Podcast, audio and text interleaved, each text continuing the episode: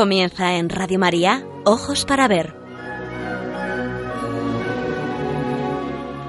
Con la dirección de Andrés Jiménez y Santiago Arellano.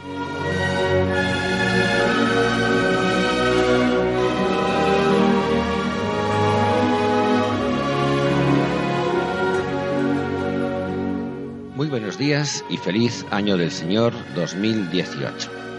Saludamos a todos nuestros oyentes en esta nueva edición de Ojos para Ver que emitimos desde Pamplona para Radio María el primer y tercer martes de cada mes. Es un programa realizado por Santiago Arellano y Andrés Jiménez y cuenta con el control técnico y la ayuda moral de nuestro querido amigo Miguel Ángel Irigaray. Nos dirigimos a todos ustedes con un deseo principal, aprender a mirar para aprender a vivir.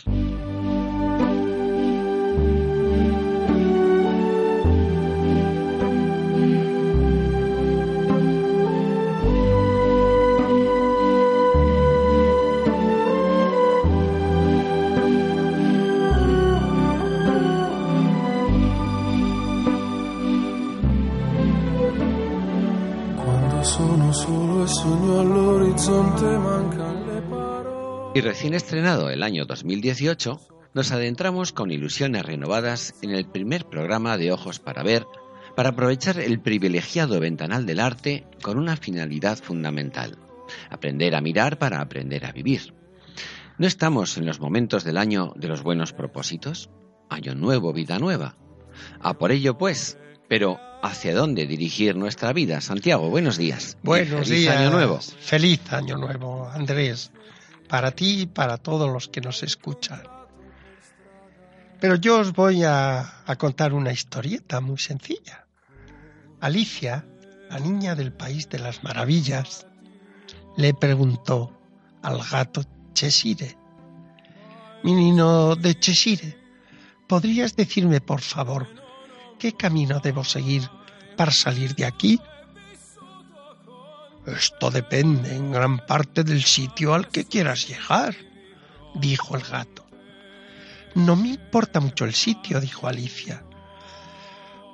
Pues entonces tampoco importa mucho el camino que tomes, dijo el gato. Siempre que llegue a alguna parte, añadió Alicia como explicación. Oh, siempre llegarás a alguna parte, aseguró el gato si caminas lo suficiente. Moraleja. El ser humano debe tener claro el fin, la meta, hacia donde ha de dirigir sus pasos, el para qué que dé razón de cualquier exigencia y de constancia y firmeza a su esfuerzo. Si no tenemos claro el fin para el que hemos venido a este mundo, nos moveremos por impulsos ciegos, estaremos en movimiento pero careceremos de rumbo no podremos comprobar si somos libres de verdad. La libertad tiene que ver con la verdad y con el para qué. En este año 2018 se cumple el 50 aniversario de la denominada Revolución del 68 o Mayo del 68, ¿recordáis?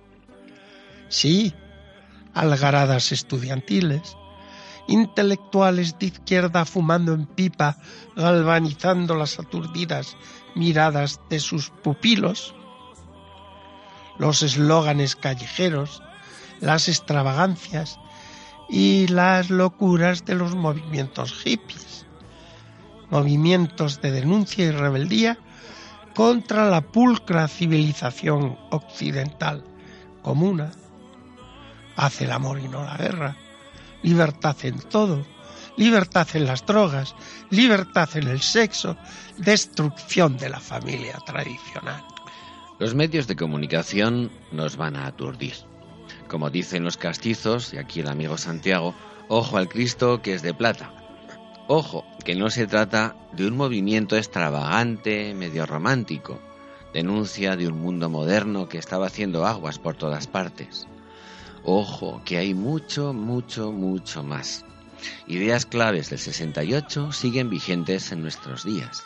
La pansexualización como razón de vivir, el rechazo o descrédito de toda autoridad, desde la familiar a la social o a la política, la generalización de un relativismo que pone en duda lo más humano y lo más divino, el rechazo de los grandes relatos y concepciones de la vida.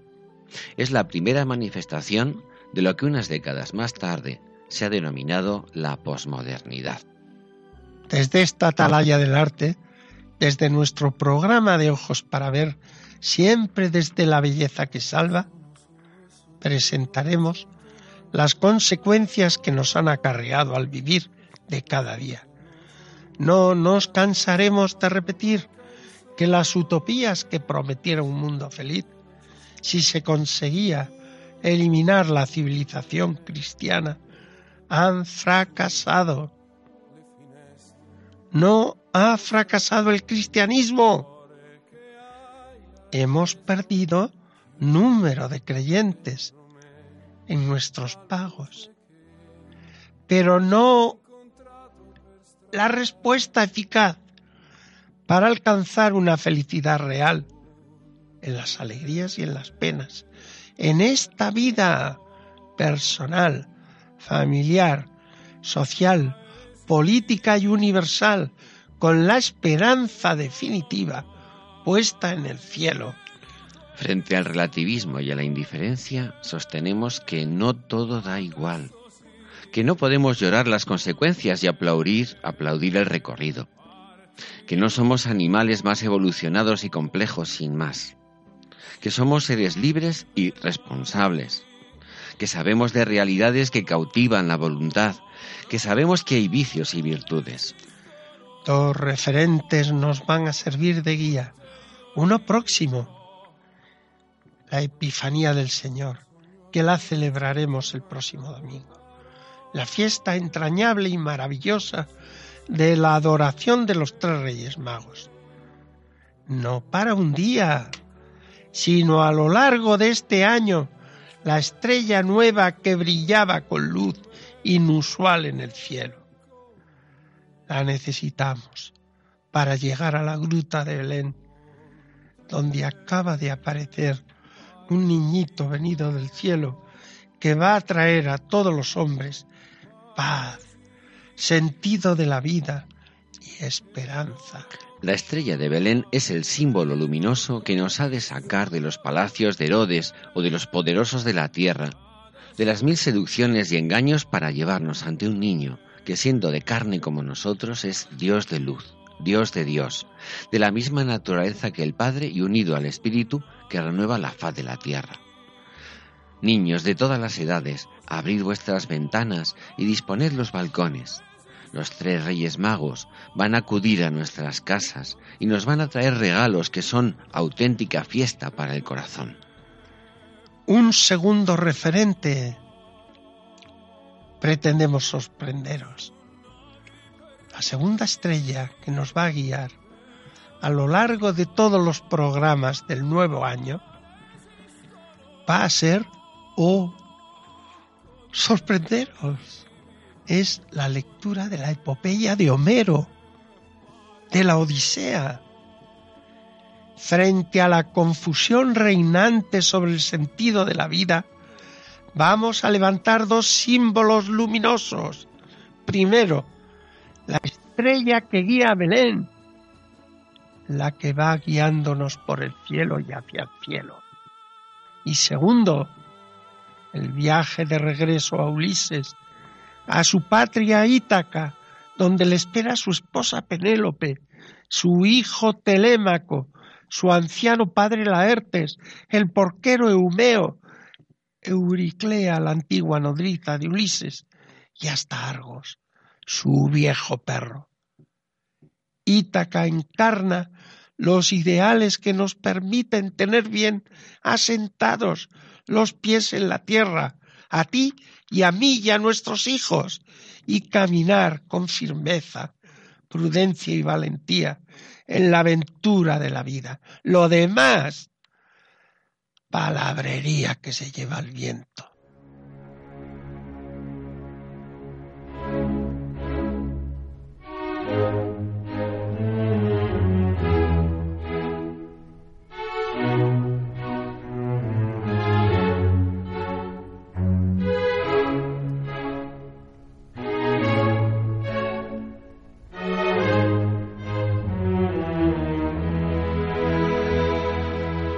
Para ver, el don de la belleza. Andrés Jiménez, Santiago Arellano.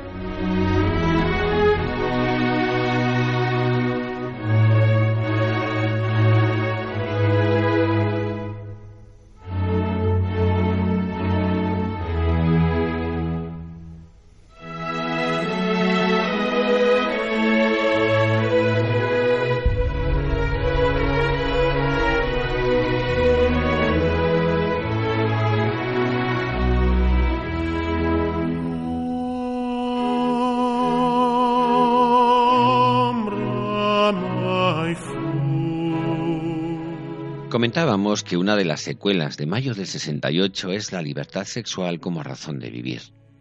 Un libertinaje que destruye la dignidad humana y le imposibilita para el verdadero amor. Reduce al ser humano a un objeto de usar y tirar, lo animaliza, atrofiándole todo lo que, como realidad potencial, demanda el espíritu.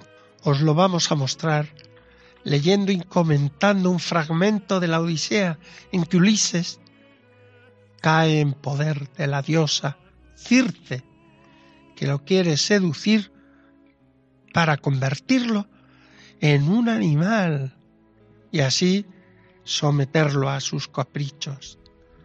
Homero lo entendió hace 2800 años y su verdad sigue generación tras generación amonestando a los humanos.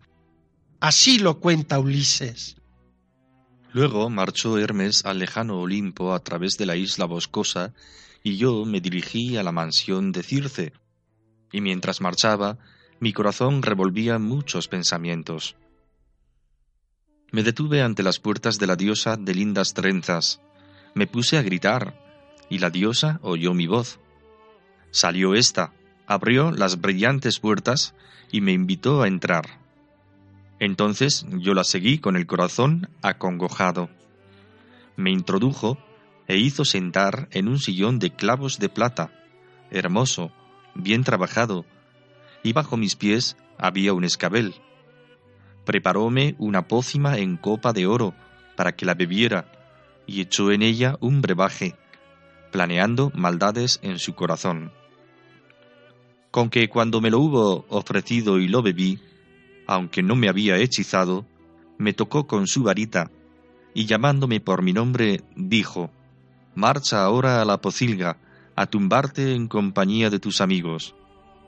Así dijo, pero yo, sacando mi aguda espada de junto al muslo, me lancé sobre Circe como deseando matarla. Ella dio un fuerte grito, y corriendo se abrazó a mis rodillas y lamentándose me dirigió aladas palabras. ¿Quién y de dónde eres? ¿Dónde tienes tu ciudad y tus padres? Estoy sobrecogida de admiración, porque no has quedado hechizado a pesar de haber bebido estos brebajes. Nadie, ningún otro hombre, ha podido soportarlos una vez que los ha bebido y han pasado el cerco de sus dientes pero tú tienes en el pecho un corazón imposible de hechizar. Así que seguro que eres el asendereado Odiseo, de quien me dijo el de la varita de oro, el arginfonte que vendría al volver de Troya en su rápida negra nave. Hemos elegido este pasaje por una frase que para un educador es como encontrar la piedra filosofal. ¿Qué más hubiéramos deseado que poder decir de cualquiera de nuestros alumnos? Pero tú tienes en el pecho un corazón imposible de hechizar. El asunto no puede ser más actual, porque por una parte se reconoce una debilidad congénita de la naturaleza humana, pero por otra que es posible conseguir un corazón al que no perturben los encantos de este mundo. Solo Hermes, un dios griego, se lo pudo conceder a Ulises o a cualquier otro de los mortales. No resulta difícil convertir el pasaje en alegoría cristiana, y no andarían desencaminados los padres que la tuviesen como secreta aspiración en el quehacer de cada día.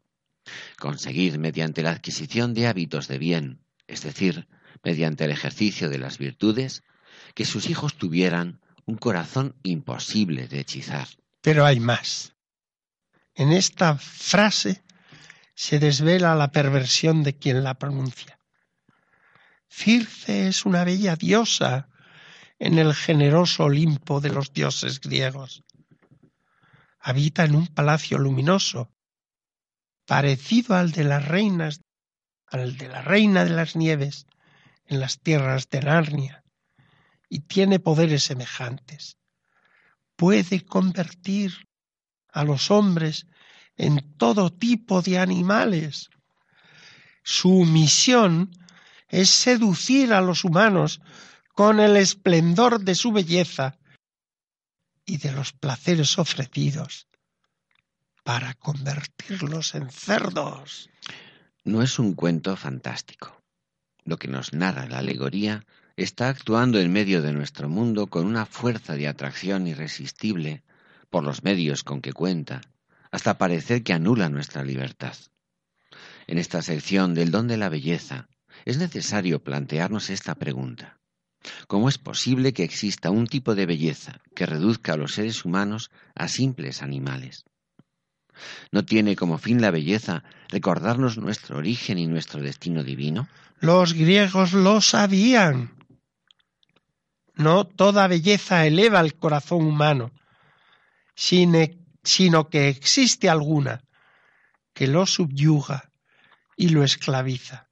Y como cuenta Homero en un verso un poco anterior al fragmento elegido, quedaron estos con cabeza, voz, pelambre y figura de cerdos, pero su mente permaneció invariable, la misma de antes. Ay, en nuestro mundo sucede lo contrario. Conservan la figura humana. Lo que importa es que el corazón les cambie, que quede sometido a los encantos y hechizos de Cirde y así se olviden de regresar a Ítaca, a Ítaca, a su patria. Y nosotros añadimos, claro, y en consecuencia que no puedan caminar hacia el cielo.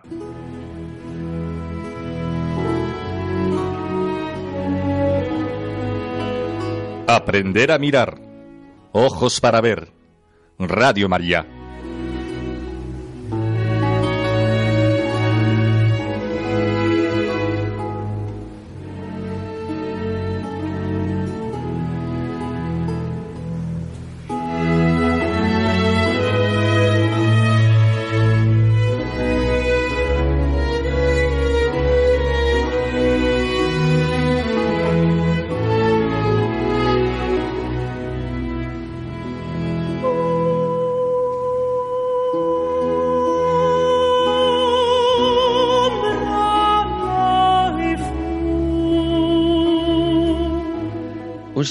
Pasaje de la Odisea, la isla de los lotófagos, nos va a advertir de los peligros que acarrea olvidar, ignorar o rechazar los ideales que han configurado la civilización cristiana. El viaje adquiere en literatura los mismos valores simbólicos que el camino, y como tal presenta las mismas adversidades, amenazas y riesgos. Los peligros mayores no siempre provienen de las violencias físicas, en el país de los lotófagos no se amenaza a nadie con la muerte física. Me parece estremecedor por su cruda actualidad que la amenaza radique en matar las ilusiones, los ideales, las esperanzas que ponen en acción a los seres humanos. La flor de loto, a juicio del narrador, con su dulzor meloso, no es un veneno que mata al cuerpo, sino una golosina que enerva, sí, enerva, aplatana, la baja al mínimo al alma. Quien come de ella, al instante perdía todo gusto de volver y llegar con noticias al suelo paterno. Sólo ansiaba quedarse entre aquellos lotófagos dando al olvido su regreso. A cualquiera le resulta fácil encontrar analogías con ciertos hábitos de los jóvenes y no tan jóvenes. El horror a las drogas y las amenazas físicas y psíquicas del inquietante mundo del botellón no surgen de fantasías sin fundamento. Ahí están, y no hemos de dejar de unirnos a las voces que denuncian estragos y excesos. Pero siempre hemos creído que en el loto podemos entrever simbolizados aquellos alimentos del alma, aquellas corrientes de pensamiento que dejan a la juventud a la intemperie de los entusiasmos en la más indigente indiferencia. Ya no vale la pena el regreso, ni llegar con nuevas al suelo paterno, cuando alguien se cree que todo da igual, que las aspiraciones nobles son cuentos y leyendas interesadas o bobaliconas. El aturdimiento y hasta los quietismos pueden encontrarse en medio de vertiginosos dinamismos de acciones sin rumbo que no llevan sino al hastío, al vacío existencial y a la pérdida del sentido.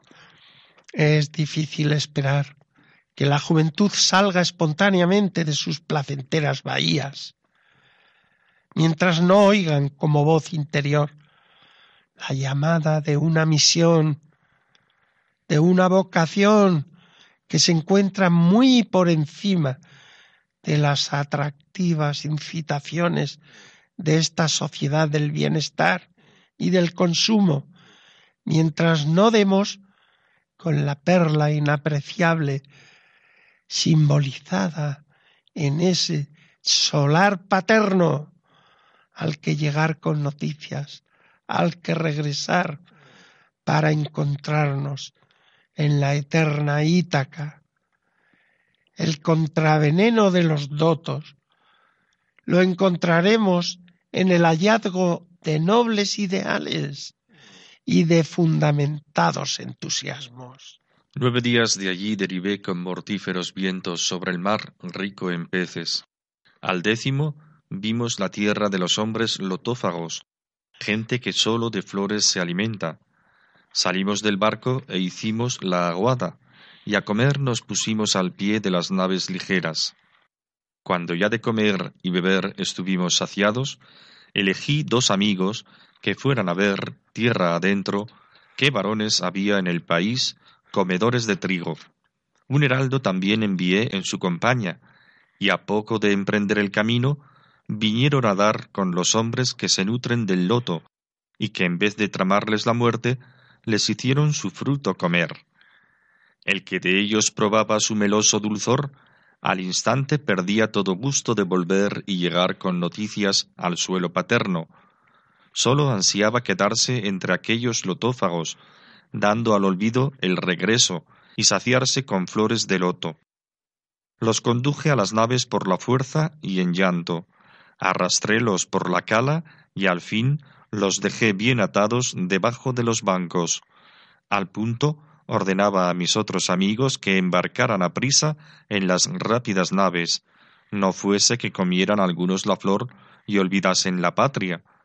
Diligentes entraron a bordo, pusiéronse al remo y sentados en fila batieron las aguas grisáceas.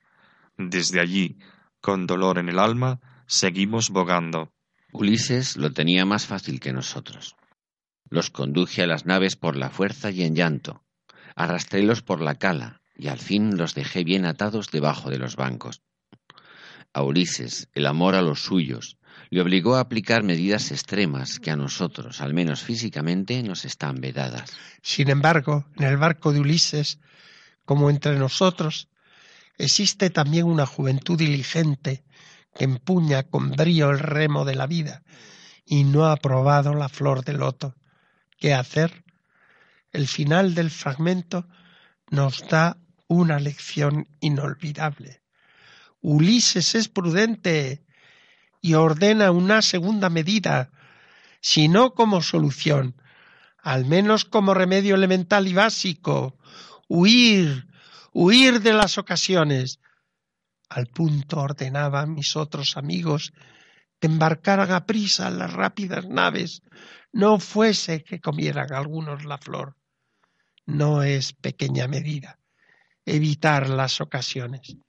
Bien lo sabemos los padres mucho más eficaz transmitirles como sentido de la vida un ideal noble, aquel que Homero simbolizó en ese regresar a la patria, en volver a Ítaca.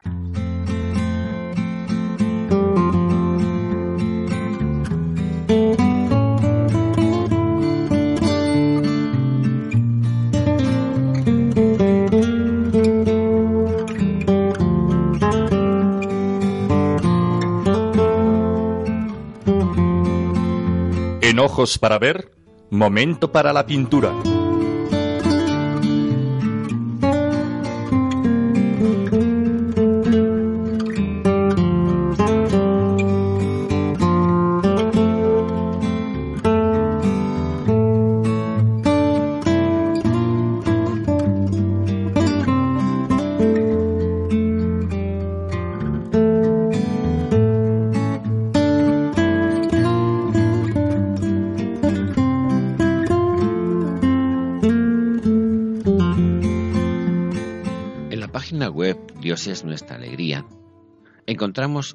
Imagen realizada por Telma Jauregui Rodríguez, que expresa visualmente lo que queremos transmitir en el programa de hoy.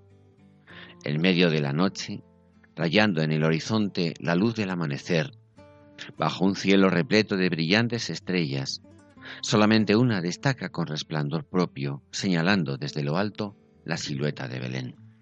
Cualquiera de las estrellas podría despertar nuestro entusiasmo, pero al mismo tiempo desviarnos de la meta que anhelamos.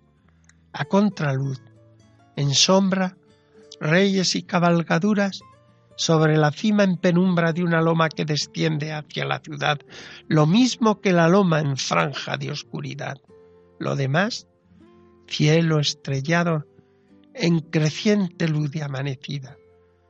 El primer rey sobre su caballo observa. El segundo sobre su camello señala la estrella. El tercero en camello también contempla. Tres contornos oscuros como perfiles anónimos e indistintos, como salidos de un mundo de sombras chinescas. El cielo estrellado nos retiene en un aquí desde el asombro de su belleza. La estrella prodigiosa nos empuja al camino y a la ruta. Hay un destino, mas cumple tener buen tino para andar esta jornada sin errar. Así es la vida. Gracias, estrella. Era verdad. El prodigio de la estrella nos ha abierto las puertas de la esperanza. La humanidad no está sola. De lo alto se nos ha enseñado el prodigio de lo humilde y sencillo en un niño cubierto de pañales sobre un pesebre, pero sabiendo que el final del camino sigue estando en lo alto, en el cielo. En la misma página web encontramos esta reflexión. ¿Dónde está el rey de los judíos que ha nacido? Porque hemos visto salir una estrella y venimos a adorarlo. Esta es la razón que dan aquellos magos para justificar el largo y penoso camino que emprendieron abandonando la serena ocupación de todos los días.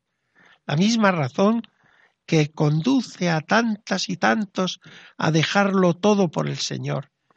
Y es igualmente la razón del caminar cristiano, abandonando la tranquilidad de las cosas y buscar al Señor. Pero a veces la estrella, como a los magos, se oculta. Y las sombras de la noche ocultan también el camino. Esas horas siempre hay quien pueda ayudarnos, porque el camino está ahí. Pero también hay quienes, aprovechando la oscuridad, engañan al viajero, como Herodes con su información interesada. ¿Cuántas veces? Y por diversos motivos, la estrella que guiaba nuestros pasos se oculta y la oscuridad nos envuelve. La ilusión y el entusiasmo con que se inició un proyecto se esfuman. ¿Cómo puede ser que lo que ayer era luz y entusiasmo hoy sea oscuridad y decepción? Pero estos son los gajes del oficio de vivir.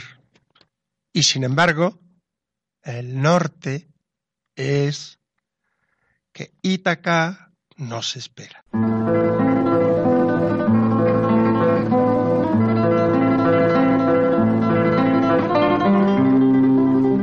Momento para la poesía. Ojos para ver, Radio María.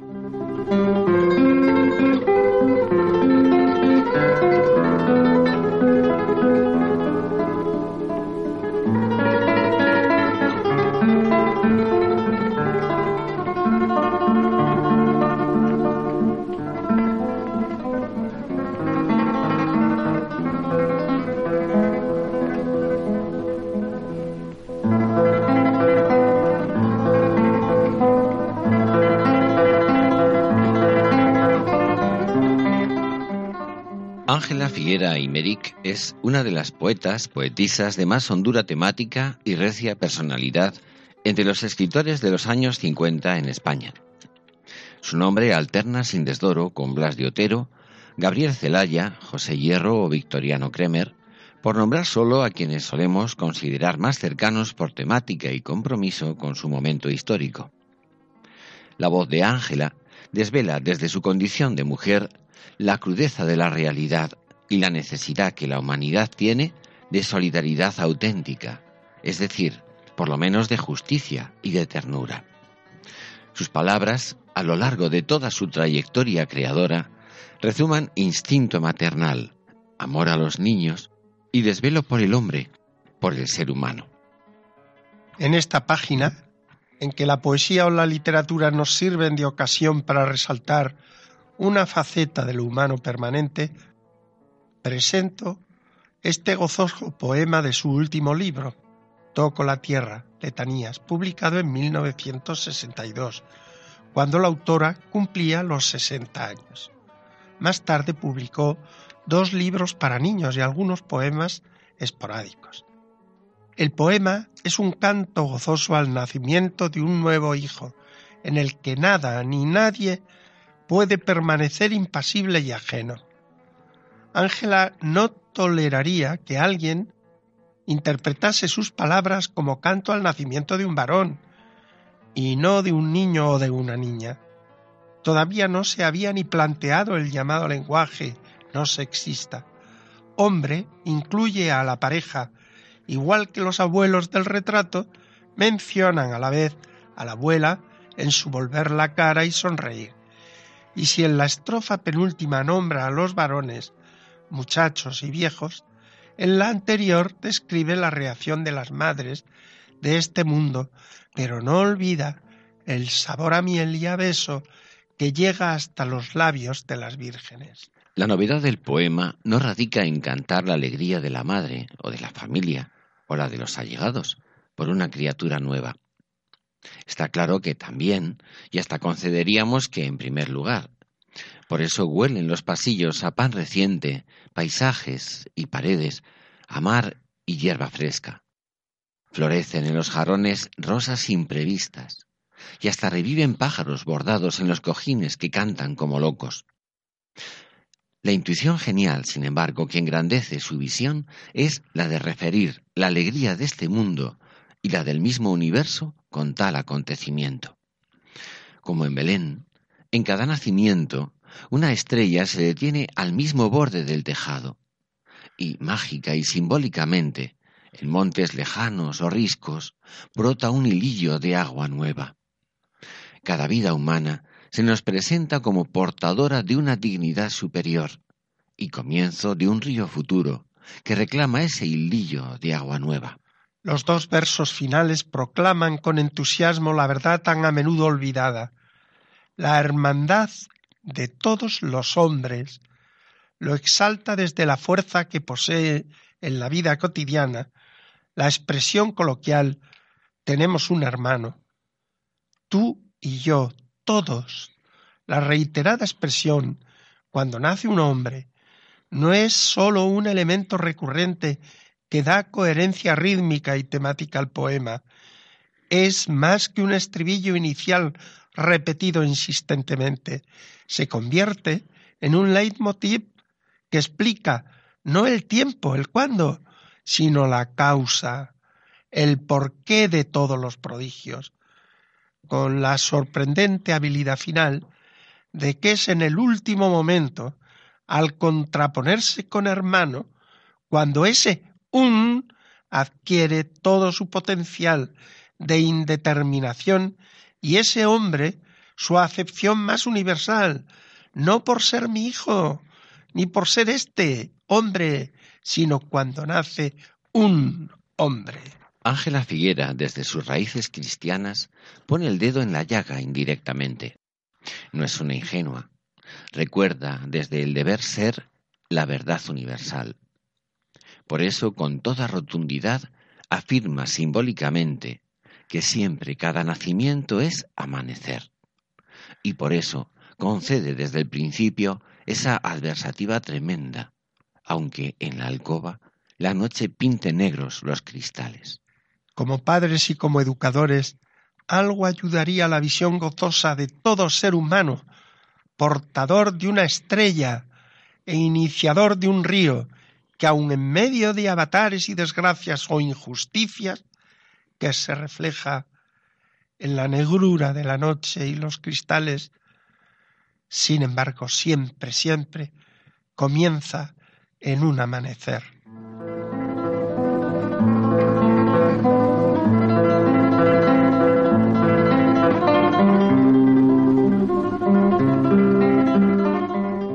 Cuando nace un hombre, siempre es amanecer, aunque en la alcoba la noche pinte negros cristales.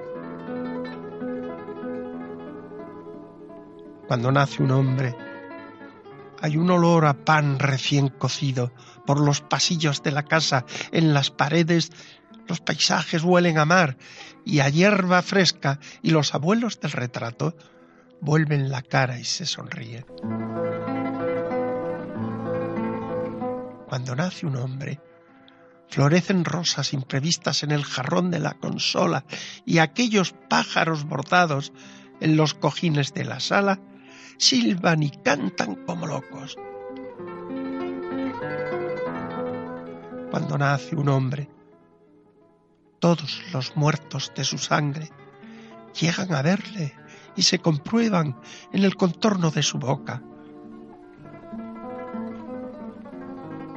Cuando nace un hombre, hay una estrella detenida al mismo borde del tejado y en un lejano monte o risco brota un hilillo de agua nueva. Cuando nace un hombre, todas las madres de este mundo sienten calor en su regazo y hasta los labios de las vírgenes llega un sabor a miel y a beso. Cuando nace un hombre, de los varones brotan chispas los viejos ponen ojos graves y los muchachos atestiguan el fuego alegre de sus venas.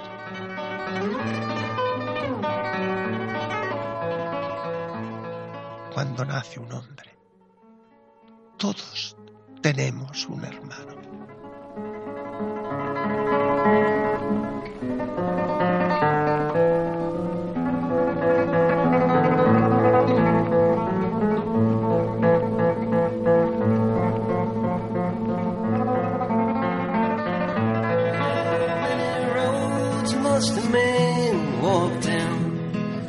Before you call him a man. How many seas must the white dove sail before she sleeps in the sand? How many times must the cannonballs fly before they're forever banned? The answer, my friend, is blowing in the wind. The answer is blowing in the wind. How many years can a mountain El camino de las artes. Ojos para ver. wash to the sea? How many years can some people exist before they're allowed to be free? How many times can a man turn his head and pretend that he just doesn't see? The answer, my friend, is blowing in the wind.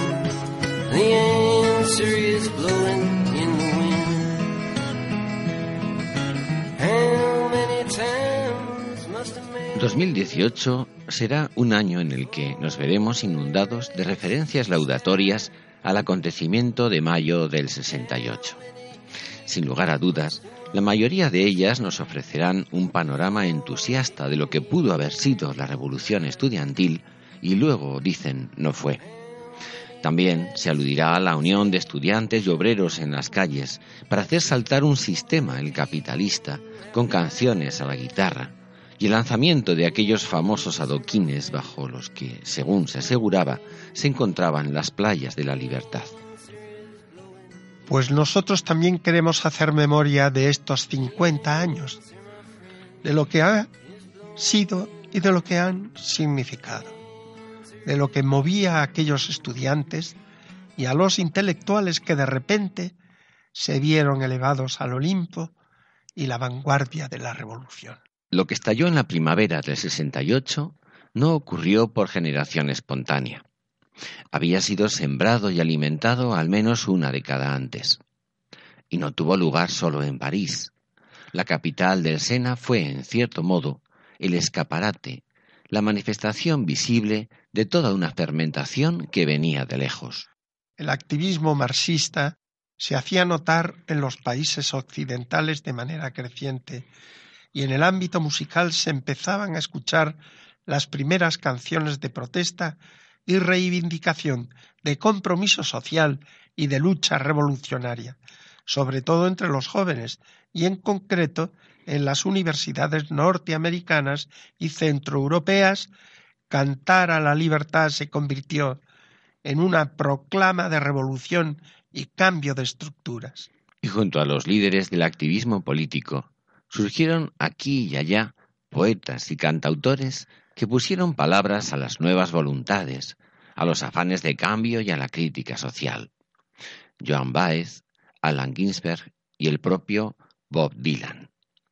Su canción La respuesta está soplando en el viento, mundialmente conocida, acompañó a Martin Luther King en aquel famoso discurso Hoy he tenido un sueño, en la marcha sobre Washington por el trabajo y la libertad el 28 de agosto de 1963. Bob Dylan ha sido considerado augur de la contracultura y símbolo de la generación de los 60, si bien él nunca quiso ser considerado de este modo.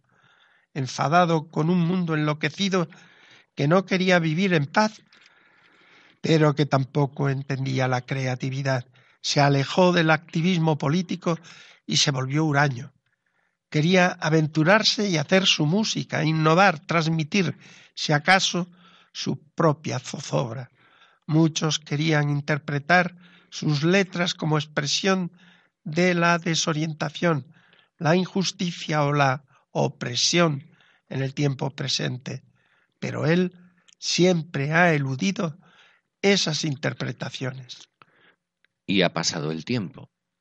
De vuelta de muchas cosas, escribe en una de sus canciones más recientes, Not Dark Yet, aún no oscurecido.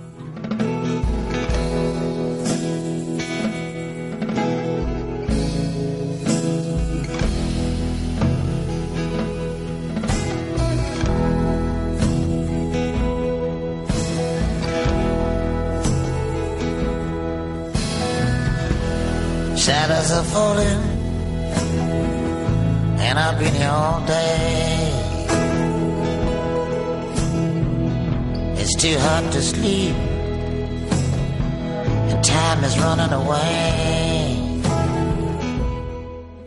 Caen las sombras y llevo aquí todo el día. Hace demasiado calor para dormir y el tiempo se escapa. Siento como si mi alma se hubiese vuelto de acero. Aún tengo las cicatrices que el sol no sanó. Ni siquiera hay habitación suficiente como para estar en ningún lado. Aún no oscurecido, pero no va a tardar. Mi sentido de la humanidad se ha ido por el desagüe. Detrás de cada belleza ha habido siempre algún dolor. Ella me escribió una carta amablemente, puso todo lo que se le pasó por la cabeza. No acabo de ver por qué me habría de molestar. aún no ha oscurecido, pero no va a tardar. He estado en Londres y también en el alegre París. Seguí el río hasta llegar al mar. He alcanzado el fondo de un mundo lleno de mentiras. No estoy buscando nada en los ojos de nadie. A veces mi carga es más pesada de lo que puedo soportar. Nací aquí y aquí moriré en contra de mi voluntad. Ya sé que parece que me marcho, pero estoy quieto. Cada nervio de mi cuerpo está ausente e insensible. Ni siquiera recuerdo de qué vine huyendo. Ni siquiera oigo el murmullo de una oración. Aún no ha oscurecido, pero no va a tardar.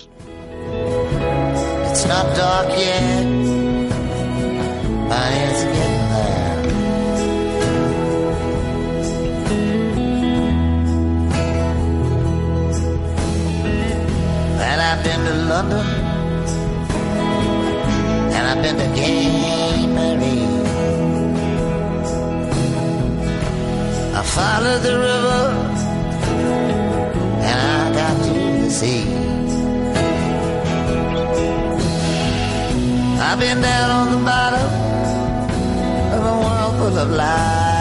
En 1978, dos años después de haberse divorciado, Dylan se acercó al cristianismo y al judaísmo, y esta doble referencia no ha sido abandonada del todo.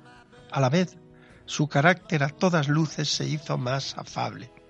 Sin embargo, cierta amargura resignada parece venir acompañándole en, estos últimos años.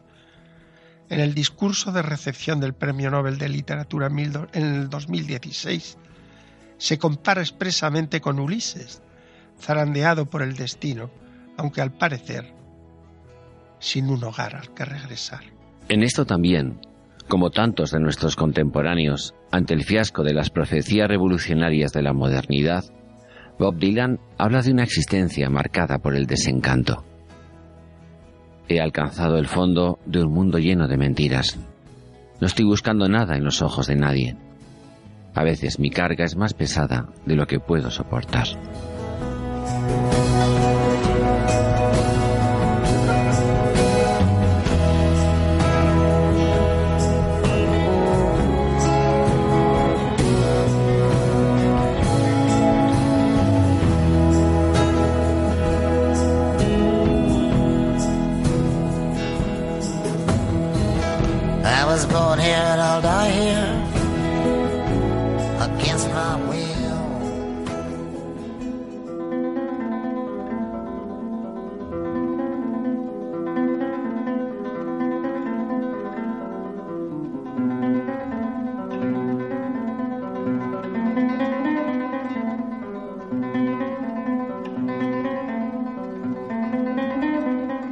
Leyendo La Odisea, Ojos para ver, Radio María.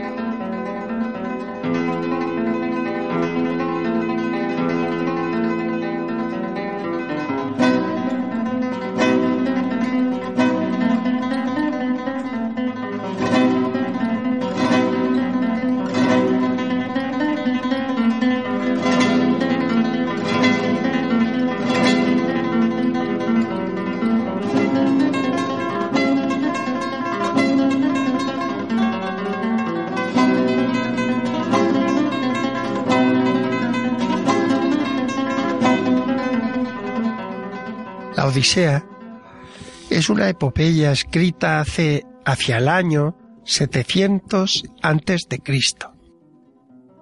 Consta de 24 cantos.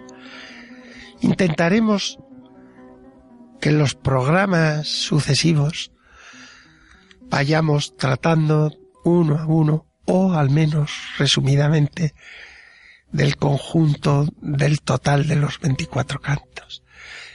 Dios mediante. Comentaremos así sucesivamente la totalidad de la obra. La Odisea, como epopeya eterna, es una fuente inagotable para una educación integral y armónica del ser humano. La dura aventura de Ulises por regresar a Ítaca, donde reside su anciano padre Laertes, su hermosa y fiel esposa Penélope y su desalentado hijo Telémaco se transforma en paradigma del arte de afrontar todo tipo de adversidades y peligros, cuando el héroe ha descubierto la razón por la que vivir y en consecuencia por la que morir. La Odisea en clave educativa se transforma en florilegio, es decir, en antología de valores o de antivalores sin fin. La aventura del sagaz Ulises mantiene tenso el ánimo del lector, urgido por el desenlace. Hay que acabar con los voraces pretendientes que esquilman su hacienda y acechan a la esposa fiel.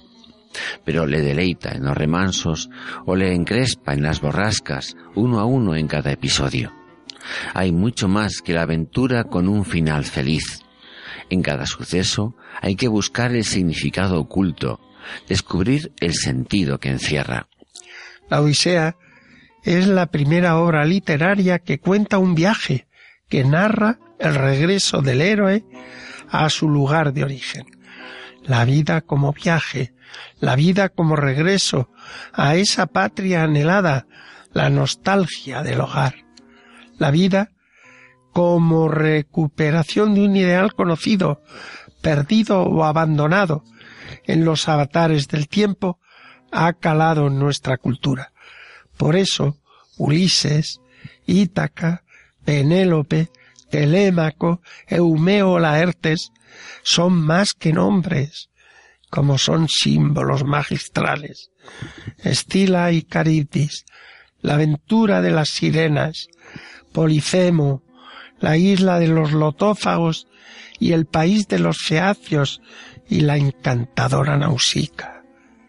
El descenso a los infiernos, al Hades, el diálogo con su madre o el encuentro con Tiresias el adivino. Nuestro tiempo está necesitado de encontrar el ideal de Ítaca.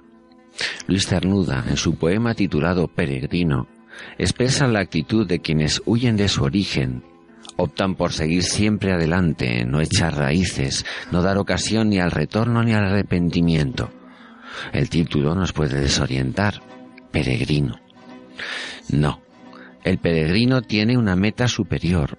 Busca regresar con espíritu renovado. Le iría mejor el título de vagabundo. Es la antítesis del ideal de la Odisea sin hijo que te busque como a Ulises, sin Ítaca que aguarde y sin Penélope. ¿No es sentir muy común en nuestros días? Volver.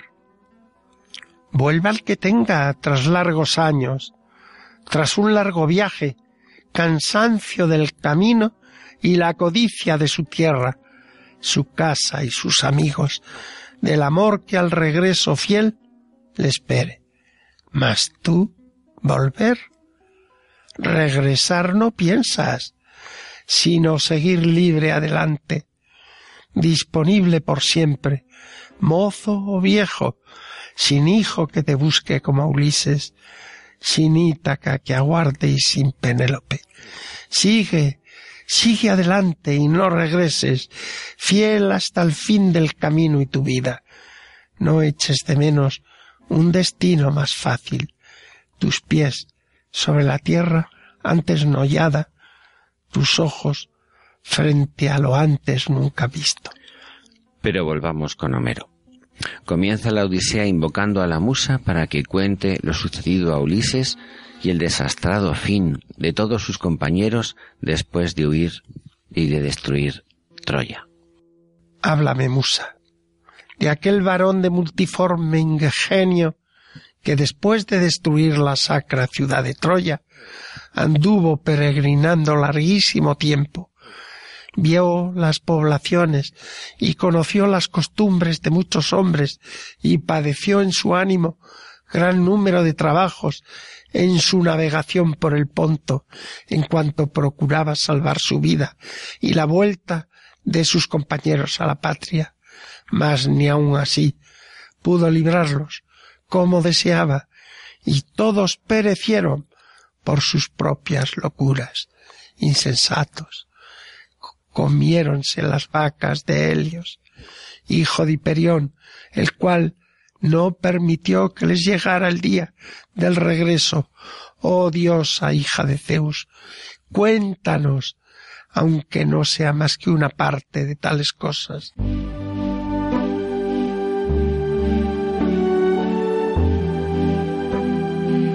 Nos despedimos ya de nuestros oyentes. Esperamos que el programa haya sido de su agrado y le recordamos que el contenido del mismo, tanto en su formato gráfico como sonoro, puede encontrarse en la dirección electrónica www.labellezaquesalva.es. Así que muy buenas tardes, que tengan un hermoso día y un santo y feliz año 2018.